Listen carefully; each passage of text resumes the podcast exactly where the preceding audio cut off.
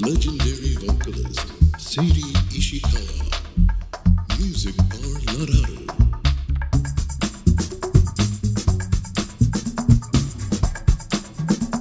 Stay tuned.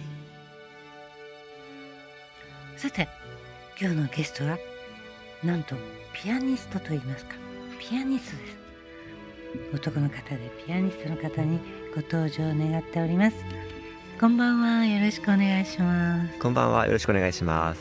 あいいお声ですねはい。あ望月みきよみきやすいません望月みきやさんにいらしていただいていますはい。えー、なんか望月さんが今度12月こちらであのはい。あるんですね音楽の贈り物といはいうコンサート、それが福岡市中央市民センターで赤坂なんです。中央区赤坂2の5の8この大きいところで行われる音楽の贈り物というコンサート。はい。19時からスタートです。12月21日金曜日ですね。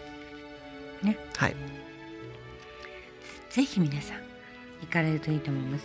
あの私たちも行く予定にしておりますそれこれこれにはねこのお話を最初にしてしまいますと、えー世界のアーティストと子どもたちが夢の共演って書いてありますよねそうですね。うん今回世界っていうのはいろんな国からで、はいはい例えばシンガポール、んロシア、カナダ人の方もいらっしゃいます。ええそして日本のアーティストももちろん参加します。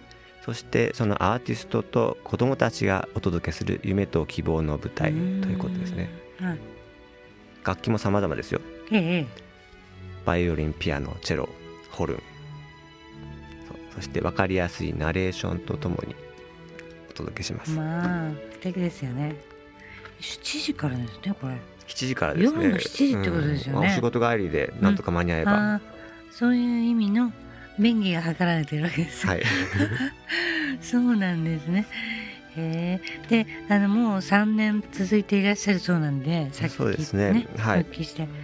そうするとまあご家族連れみたいなのが多いんですね。お子さんとはい。お母さんも。はい。ご家族連れ、うん。あとご友人、まあ親しいご友人連れて皆さんでっていう感じも多いですね。うんうん。結構クラシックはね曲が長かったりとか、えええあのこう難しいものも多いですけども、えうん。あの一曲はだいたい5分とかそ前後に収めてますし、ああはい。あクラシックなんですね。そうですね。うん。うんそうですね。くるみ割り人形っていうのはいいでしょうね。そうです。特に今のシーズン、あのねバレエの劇場って言ったらくるみ割り一色になりますからそうね。ですね。うん、うん。このホルニストって書いてあるこのこの人はどこの国の人なんですか？ちょうど写真がねチラシにあるんですけど。そうとてもかっこいいホルン奏者の方ですね、ええマークさんという方ですけども、ええカナダ出身の方でで現在はシンガポール交響楽団でホルンを吹いてらっしゃいますカナダなんですね。はい、そしてロシアって書いてあるのはロシアの人はこの中の。ロシア、うん。えーアレクサンドル・スプテル先生あ彼がロロシアの、はい明るい方ですよね。でいつもこの洋服着てるの いつも陽気ですね 底抜けに明るいロシア人です、ね。カツラがまたいいですよね。そうですね、うんうん。まあモーツァルトの格好をして登場するかあるいはですねああそうなんですね。でイタリアっていうとこのホワイトさんなの？この。イタリアは西村翔太郎さん、でこの方はプレイヤーではなくて弦楽器制作家というお仕事をされてます、まあバイオリン作ったり？そうですまあすごい。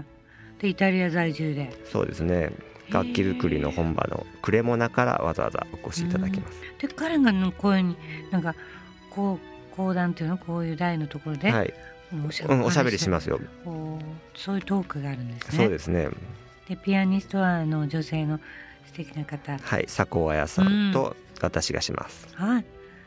あのこれ楽しみですね。チェリストは男の人でね。そうですね原田哲夫さんうん。福岡を中心に活動されているとても素晴らしいチェリストですへえ。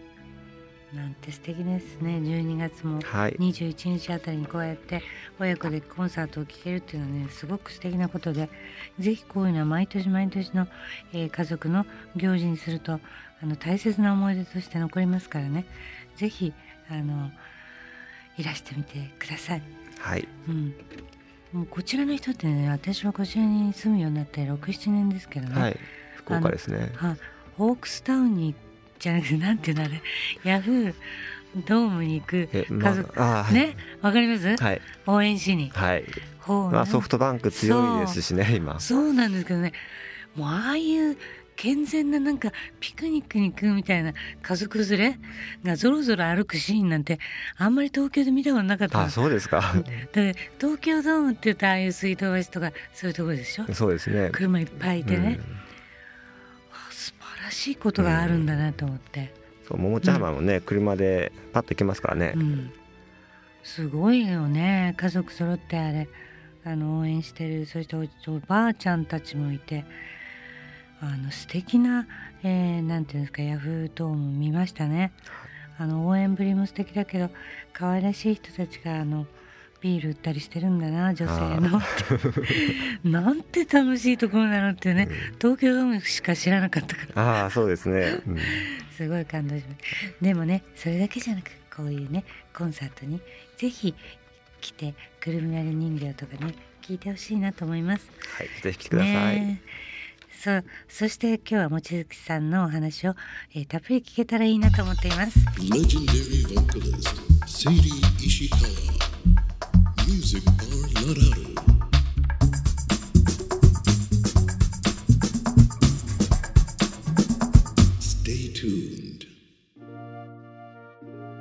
はいそれで望月望月さんの、えー経歴といいますかねご紹介したいと思います、えー、望月さんはバッハモーツァルトベートーベンをレパートリーの中心に繊細な表現と深い解釈で聞き手を魅了している1985年に生まれてるんですねはいうちの次女と同じだあそうですかはい何月ぐらい7月ぐらいですいいなああったかくてい幼い頃よりピアノに触れ青年期にはバッハの音楽作品を好んで演奏したはいそこで私も思ったんですけどね。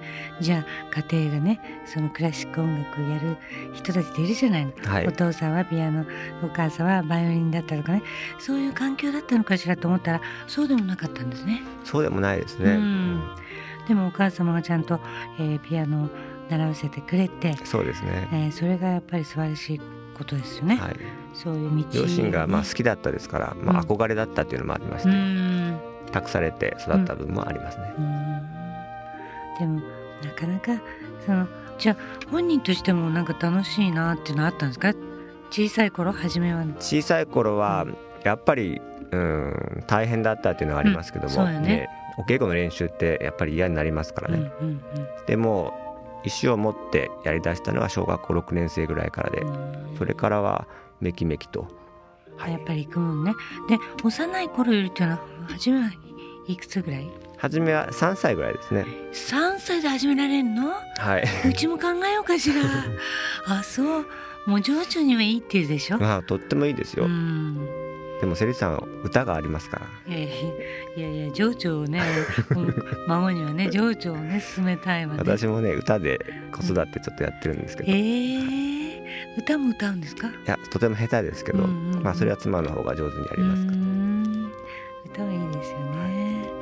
歌もピアノもね私はその長男生まれた時はねあのバイオリン教室行ったんですよ。ああそうですか。流行りのもとでスーピーメソッドとか、ああ鈴木メソッド、ね。したらお母さんお母さんもやってくださいよって言われてうん。えーって重荷になっちゃって、結構お母さんも一緒に習ってくださいって多いですもんね、うん。特にバイオリンそうですかね、ねやっぱりそうですよね、そういう覚悟がないないまま行っちゃったものですからね。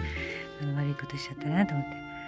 でもね絶対にこのバイオリンはね情緒のためにいいっていう話だったんです。上層教育とかね。はい。そういう感じです。はい。そして18歳の時に初のソロリサイタル。そしてクラシックの本場で学びたいと強い意志を持ち続け2004年にリューベック音楽大学への入学を許され行ったんですね。ポンスタンツェ・アイクホルストに支持した。はい。何年でしたっけ？5年。5年間ぐらいかれこれあうん。のドイツには住んでましたね。へえ。本物に触れることができたんですね。これは大事なことですよね。はい。2900 2009年同大学ピアノ演奏家課程を修了。2009年から2011年アムステルダム音楽院に在籍しウィレム・ブロンズの元の研検索研磨なんなんですかこれ。研鑽です。研鑽ですね。はい。素晴らしい漢字ですねこれ。漢字ですよこれ。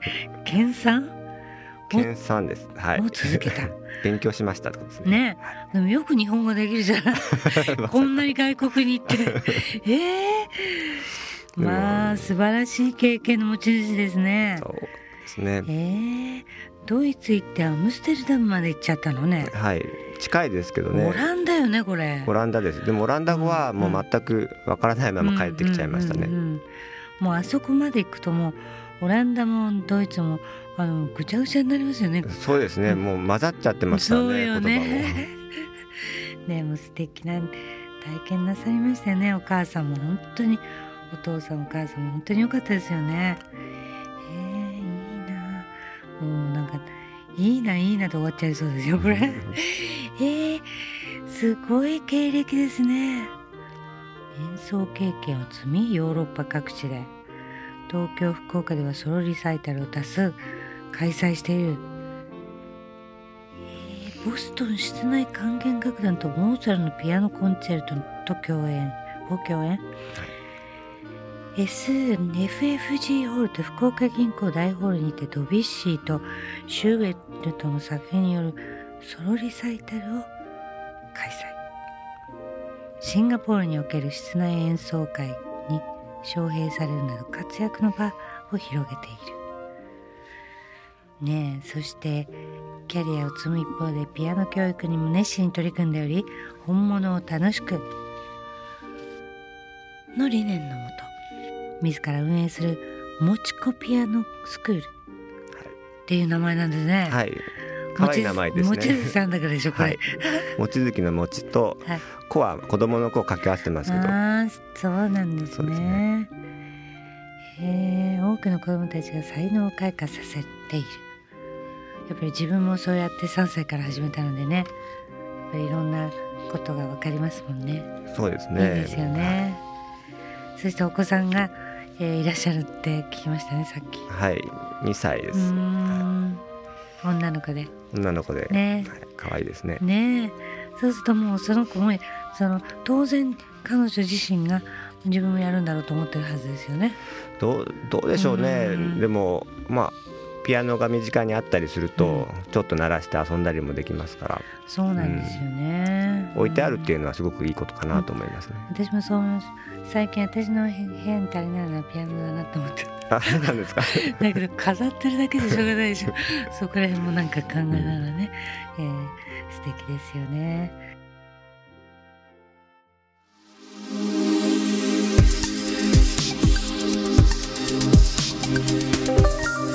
Legendary vocalist Seri Ishikawa. Music bar La La Lu.